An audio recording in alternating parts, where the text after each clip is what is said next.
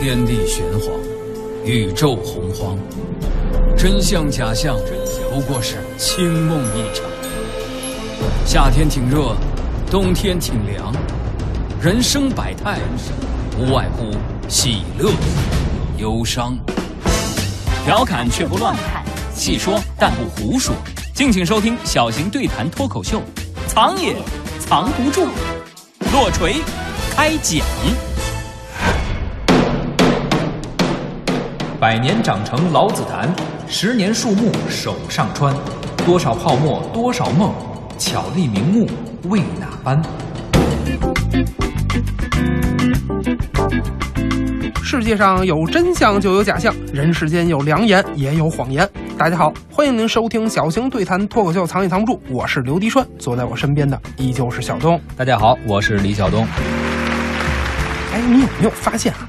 现在这骗子实在太多了，只要是嗯、呃在网上随便转转，浏览一下这个社会新闻啊，骗子关于骗子的报道绝对是一大主流啊。这个小到坑蒙拐骗、骗吃骗喝的，大到那几十亿甚至上百亿的电信诈骗，是不是？打打住吧，有那么多吗？单一个人肯定不能被骗那么多啊！这个是是是，要这智商他也挣不着这么多钱呀、不也有也有，但是这种挣钱的人肯定是有原罪的。是，那是侵占公共资源的，违法或者是违规的呀。哎，说一年因为诈骗涉及到几百亿，这事儿可真不是开玩笑啊！嗯不是说某一个人，而是说整体。比如二零一五年，据公安机关的统计，仅电信诈骗造成的经济损失总数就达到了二百二十二亿元，同比上升了百分之三十二点五。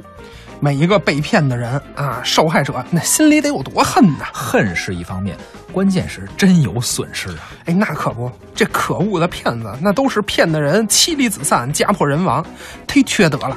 而且不仅是诈骗数额在上升，诈骗的手段也在不断的翻新。嗯之前咱们有期节目专门聊这个电信诈骗啊，在这儿咱就不赘述了。对，您要是感兴趣的话，可以关注我们的微信号“藏也藏不住”，查看一下历史消息。前几天我看见一则旧闻，嗯呃，也是关于骗子的，呃，跟现在这些诈骗可能不太一样。这是一个江湖骗子的现形记啊，非常牛。哦，怎么牛啊？这个人叫李万明，他从小就很聪明，而且胆子很大，另外还有点绝招，他会模仿别人的笔记，而且还会刻章。感情是刻章办证儿。啊，确实如此啊！我跟你说说这个人的行骗的奇异履历。好，话说还是新中国成立之前，那会儿李万明十八岁参军，后来因为是冒领退伍费，被抓进了沈阳的陆军监狱。出狱以后呢，又跑回到了江苏。一九四九年五月，南京解放，他伪造证件，谎称自己是中央大学的学生，去了二野军政大学。嗯十月份毕业之后，又是私刻公章、伪造介绍信，混入常州市人民政府，被委任为建设科科员。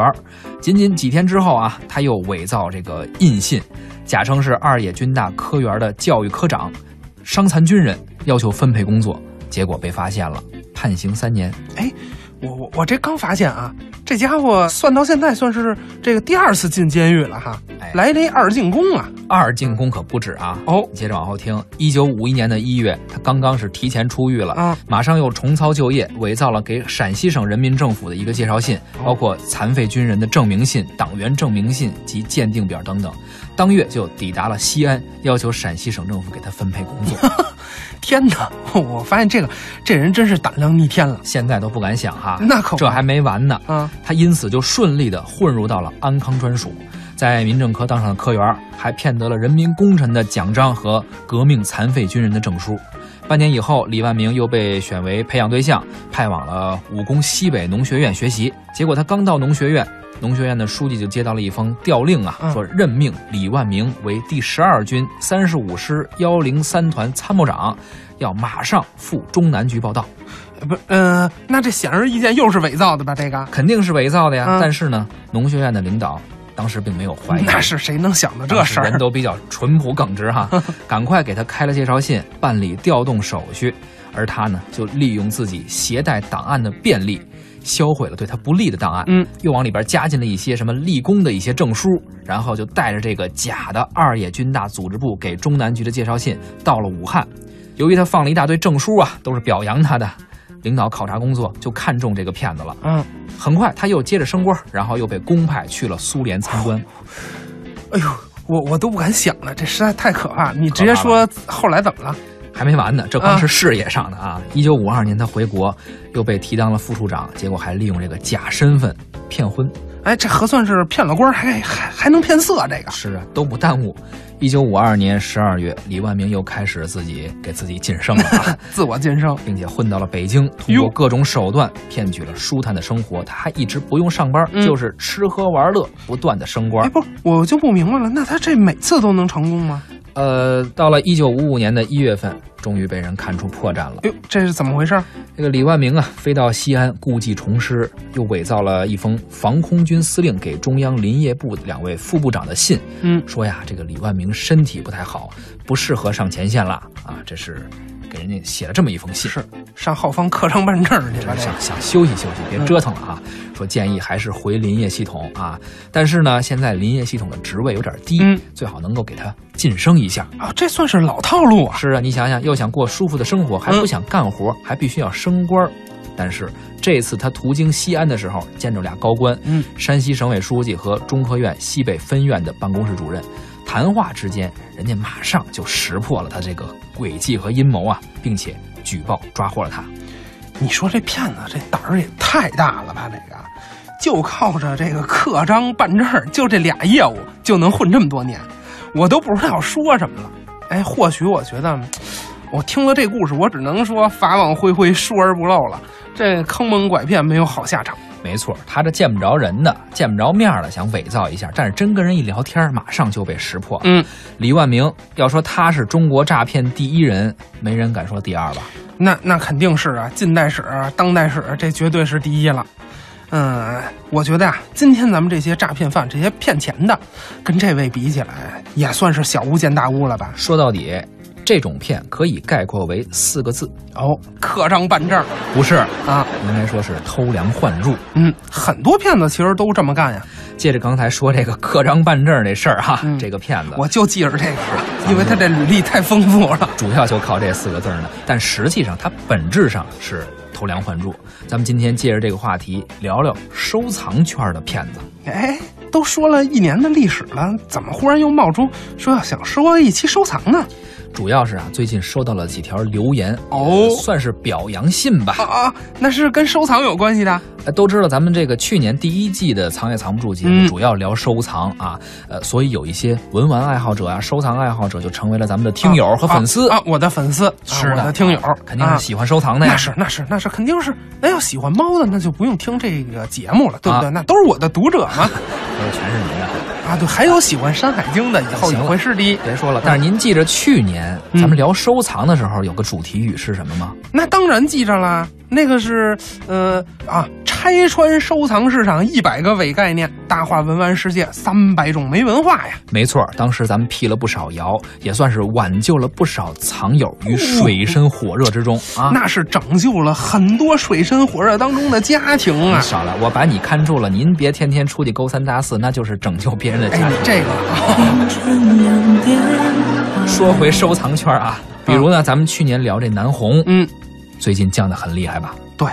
我觉得，如果当时听了咱们这个节目啊，按照我们说的去做，今年肯定能够成功避险呀，绝对能不会让您受损失吧？是，所以说很多听友就来留言呀，表示感谢啊，不用客气，应该希望呢，咱们不要断了收藏这话题，时不时的呢还能够聊几句。好，这二零一六年啊啊，这一年我们的话题范围其实是更大了。不过呢，时不时的说聊聊收藏，我觉得也是应该的啊。毕竟还是真的是有很多听友是奔着收藏啊听咱俩聊天。没错，但是呢，我一看今年也没几期了，所以呢，可能有点晚。但是呢，好饭不怕晚啊。对，呃，咱们呢就伴着这个文玩市场泡沫的逐渐破裂，哎，咱们来聊一聊，是不是？我们在预言之后啊，短短一年就听到了这个文玩市场哔啦吧啦的这个泡沫的破裂声啊。所以呢，今天咱们说这个还是很。值得一听的。好，那我们说什么呢？聊这么一个话题，叫“巧立名目现形记”。历史也是知识，观点也有笑点。谁是新中国的头号骗子？小叶紫檀是谁家的亲戚？花梨究竟是什么东西？这个听着乱，其实更乱。拆穿收藏市场一百个伪概念，大话文玩世界三百种没文化，藏也藏不住，聊聊骗子们的现形记。去年呀、咱们聊的时候啊，有这么一个原则，就说艺术品或者说是古玩文玩吧，它有这么一个稀缺性的问题。对，经常提这个原则嘛。嗯，投资啊，真是得投这个稀缺，千万别叫这个丧尽天良的文玩商给骗了。什么意思呢？你看，像玛瑙、像松石，尤其是南红这类的文玩商啊、伪专家呀，其实都知道它并不稀缺。对，可是为了挣钱，他得故意炒作呀，嗯营造出一种虚假的稀缺性。没错，全是套路。这个假的稀缺是这种，但是啊，也不可否认，有一些东西或者说有一些材质吧，嗯它是的的确确的真的稀缺。哎，你说按理说啊，这种真稀缺的东西，它是不是应该真值钱？嗯，怎么说呢？要是真稀缺的话，按理说啊、应该就是说没有什么市场的泡沫，是，嗯、还应该是值点钱。但有一问题，你发现没有啊？这东西它要是真稀缺了，文玩商自己没地儿进货去 啊！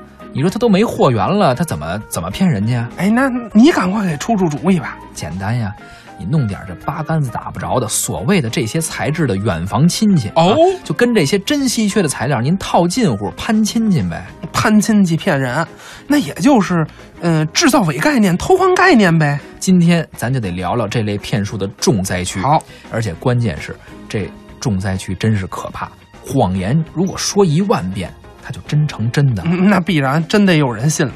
偷梁换柱攀亲戚，巧立名目伪概念。说这么半天，可能很多人也听出来了，咱们要聊的就是这个木头啊，木材市场，或者说是呃木材的文玩市场，巧立名目嘛，木头的木啊。不过呢，因为国际贸易的便捷，现在的木材种类可谓是纷繁复杂，呃数不清楚。你知道有多少种吗？现在？我必然不能知道啊。因为太多了。不过呀，古代有多少种，这个咱们还是可以聊聊的。哦，那就是聊聊老古玩行里常见的木材哎呗。，老古玩行啊，因为现在但凡您说现代的这个市场大热的木材，它往往都跟老古玩行的木材有点关系。对，在老古玩行啊，木材是一个挺大的类别，就跟瓷器啊、玉件啊、书画啊一样啊。那当然，这类别它叫木器。嗯，木器这行啊，水很深。嗯，你你你就这么说吧。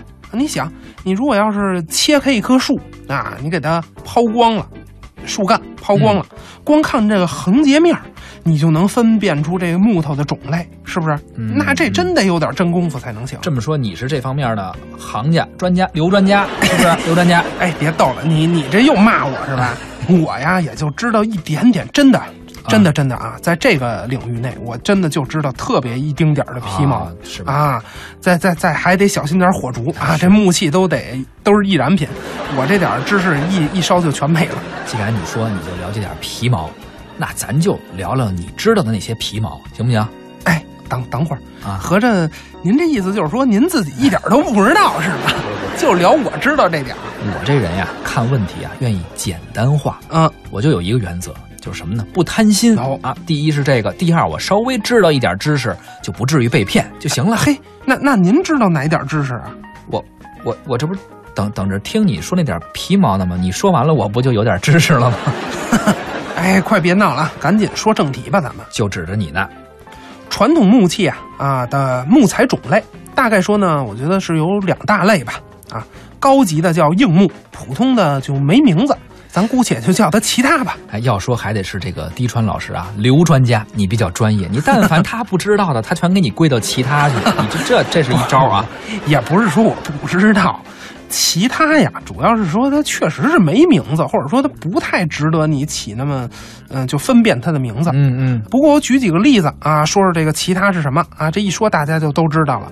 你比如说像榆木，都知道吧？这是盖房子的呀。哎，对，以前老百姓家的房子嗯房梁就用它，老榆木啊啊！现在有很多这个家具啊，家具厂啊，家具店，号称它这个原材料啊是拆房来的老榆木啊。对，就是说把原来这房梁拆下来做成家具啊，啊，拆拆的拆的，就是经常有这么说的嘛。也有说是用它做家具的，原来哈。对对对，叫拆房料嘛，就经常有。嗯嗯嗯哎，再比如说樟木，也经常听说吧？啊，樟木柜子、樟木箱子，这常听说。啊，没错，咱北京人最清楚了啊，樟木箱子这最典型。嗯，以前老北京的时候，姑娘出嫁，那陪嫁的嫁妆啊，都得找一东西装嘛，是吧？那这个箱子啊，就特意去打箱子，打的就是这个樟木箱子。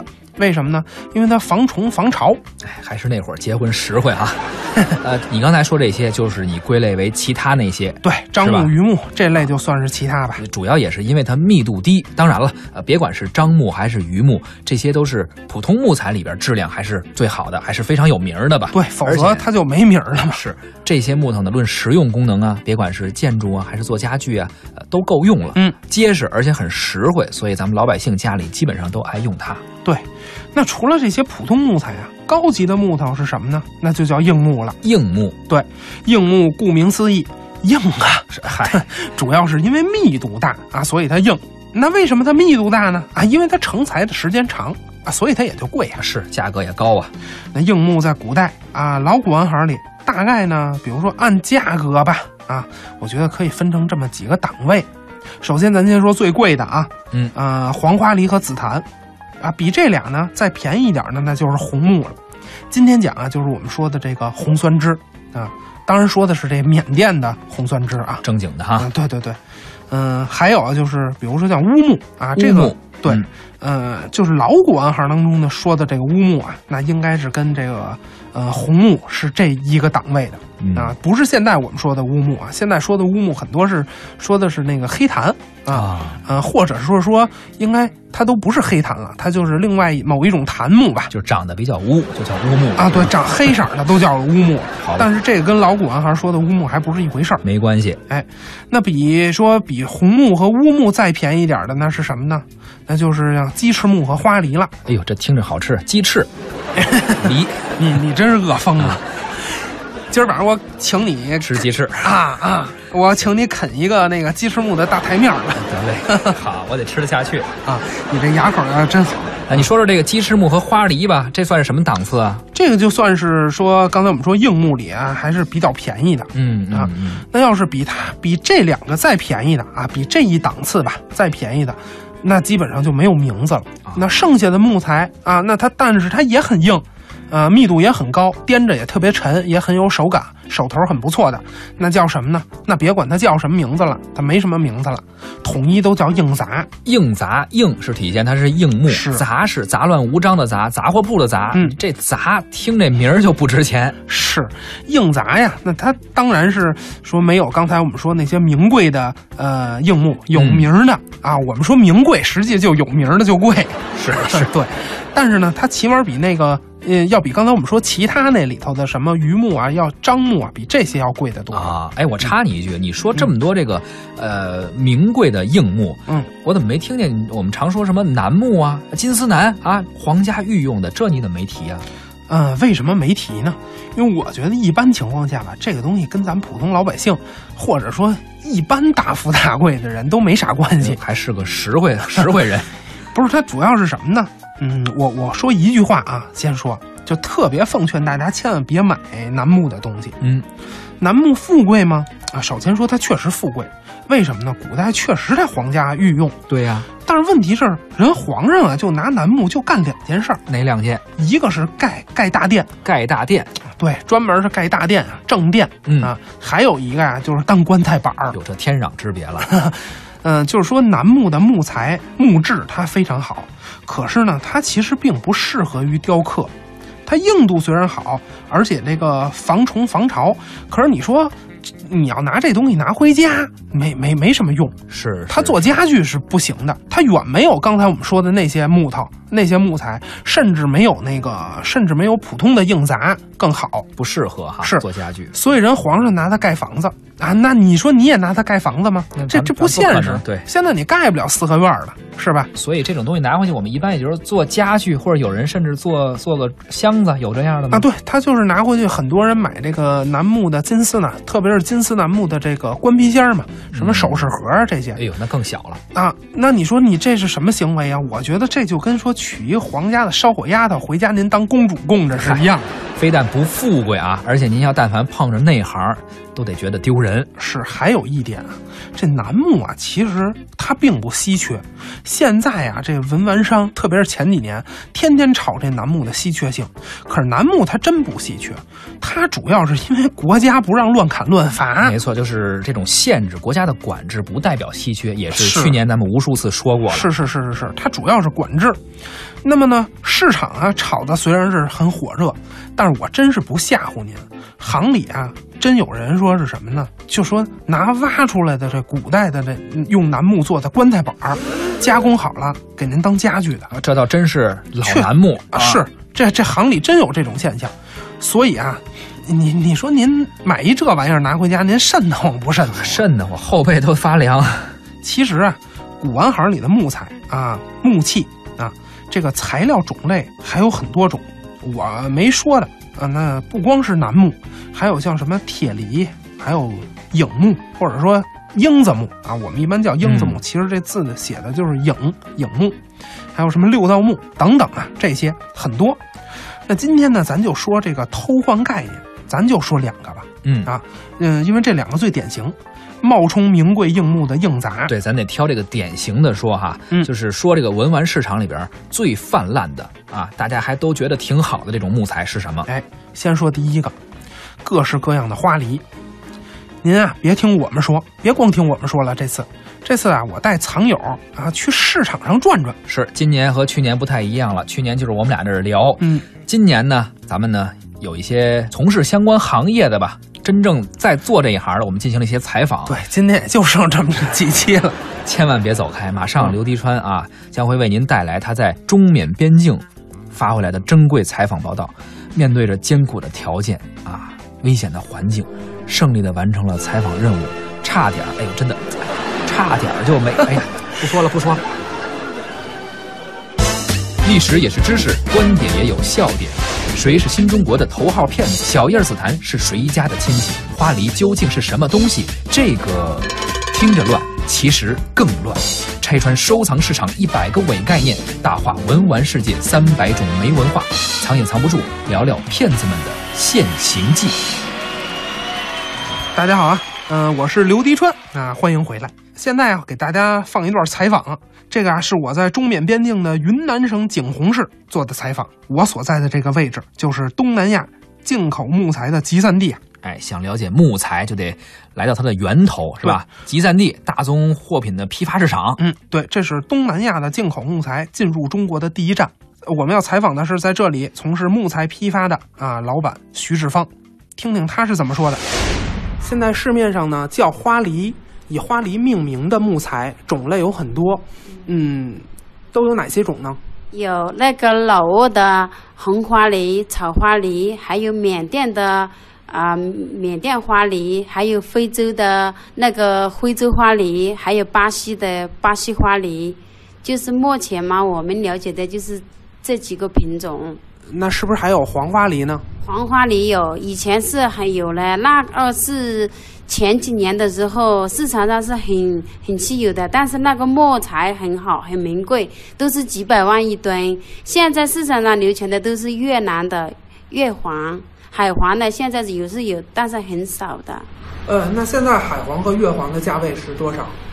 越黄嘛，那个价位肯定也就是在个几万块一吨，应该海黄是几百万一吨的。现在这个市场行情来说，相对来说那些名贵木材都要下降一点点，因为你市场就是这样，不像以前了嘛。以前你看什么花梨啊、小叶紫檀啊、牛角木啊、缅甸花梨啊，那些高峰期的时候是现在的行情的几倍都不知道了。呃，那它从那个现在的行情的几倍，嗯。呃，就是市场的最高点，嗯。到现在，呃，降下来，呃，就是呃，价格缩水了几倍，呃，啊。这个过程它大概用了多久？也没多久，像这种我就打个比方，像那个缅甸的花梨哦，是前年的时候应该是高峰期的时候，卖的最高的时候是三万二一吨，有些是三万，有些是两万八，最低的都是合到两万六一吨的嘛。现在这个行情来看，那种好一点的四五十直斤的三米长的或者那种的，现在好点都才一万五、一万六一吨，那种小一点的直斤的都要活到一万一二左右。呃，那除了缅甸花梨以外，嗯、还有什么花梨？另外就是，嗯，这些花梨它们都各自有什么样的特点呢？像那个老挝的花梨嘛，像我们做根雕这一块的话是最好的，因为它的密度大，那个纹理又好。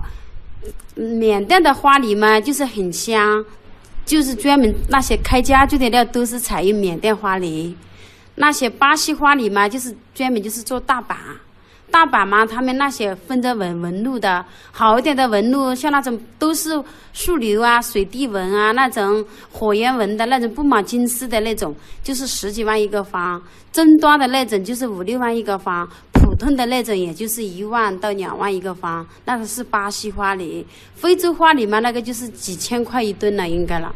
因为他们那种非洲花梨的纹理没有嘛，就是静静的，没纹路的嘛。就是专门开板嘛，但是他们有些也是拿来做那种什么家具啊、小茶几之类的那种，那种就价格成本比这些棉花相对来说都要低一些。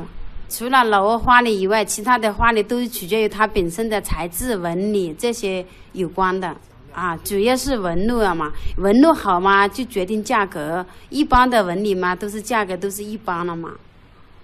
呃，那这个纹路是在嗯开之前就知道了，还是开之后才知道呢？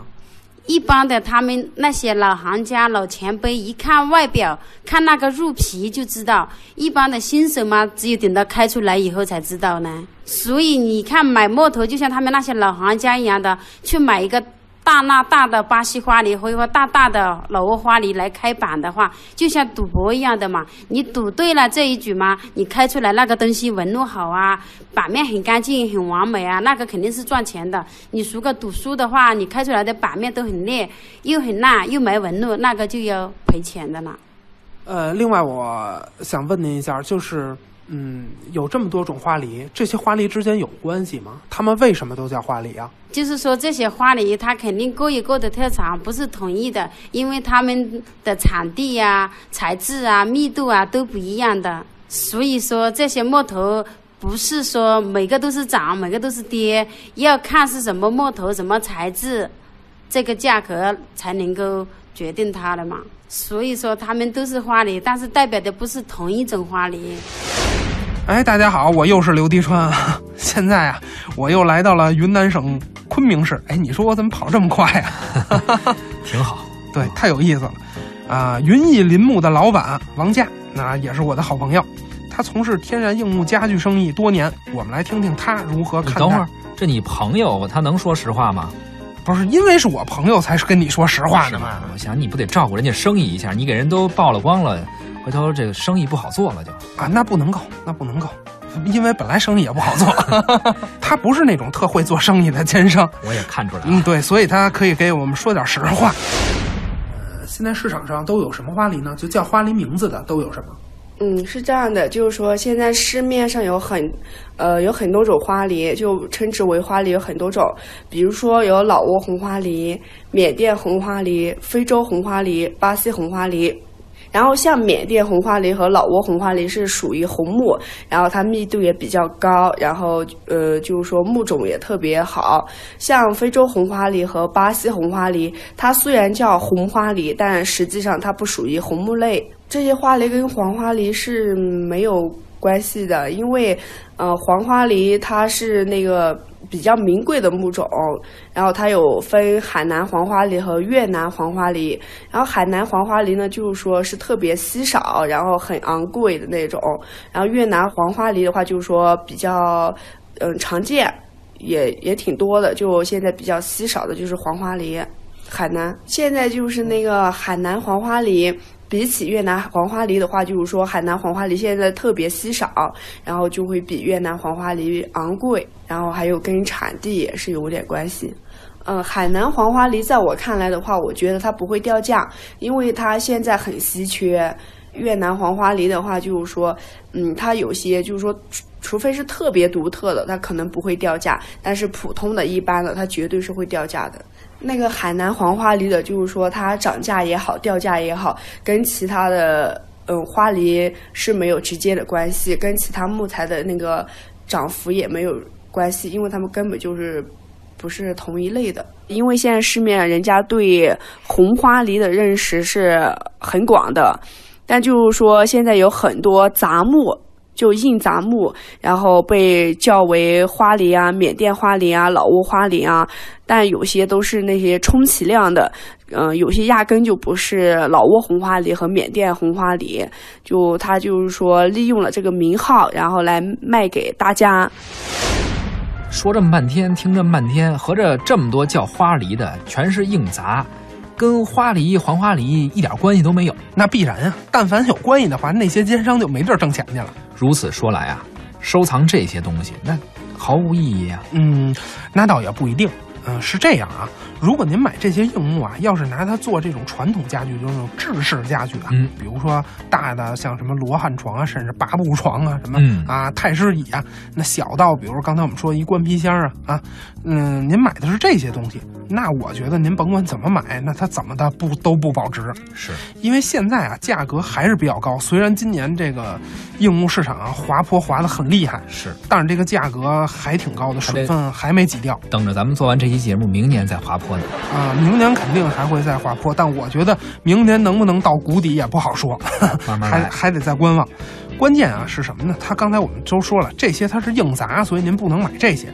可是不代表说您买了硬杂就都不保值升值。那什么样的硬杂能保值升值呢？嗯我觉得就像天然随形的东西，啊，它没什么本身没有什么人工雕琢，像根雕，或者说它索性连雕都不雕，是完全就是根艺。那这个我觉得这还好说，因为你买回去就当艺术品，纯艺术品，纯天然买的。那这种东西其实它不太看材质，它主要看形。对，买的是这个作品。啊，对它的造型如果好的话，当然它是大自然的作品了。它如果造型好，那就可以，否则呢，您买的就是一个伪概念了。可不？除了花梨啊，市面上还有一个偷梁换柱的大骗子，叫什么呢？小叶紫檀，很多人听这名儿也熟。呃，还有一个师出同门的大叶紫檀，这又是什么东西呢？哎，别着急，下面咱们再听听王家继续怎么给咱们介绍啊。现在市面上所说的老紫檀、小叶紫檀和那个大叶紫檀，它们之间还是有很很大的区别。先说老紫檀吧。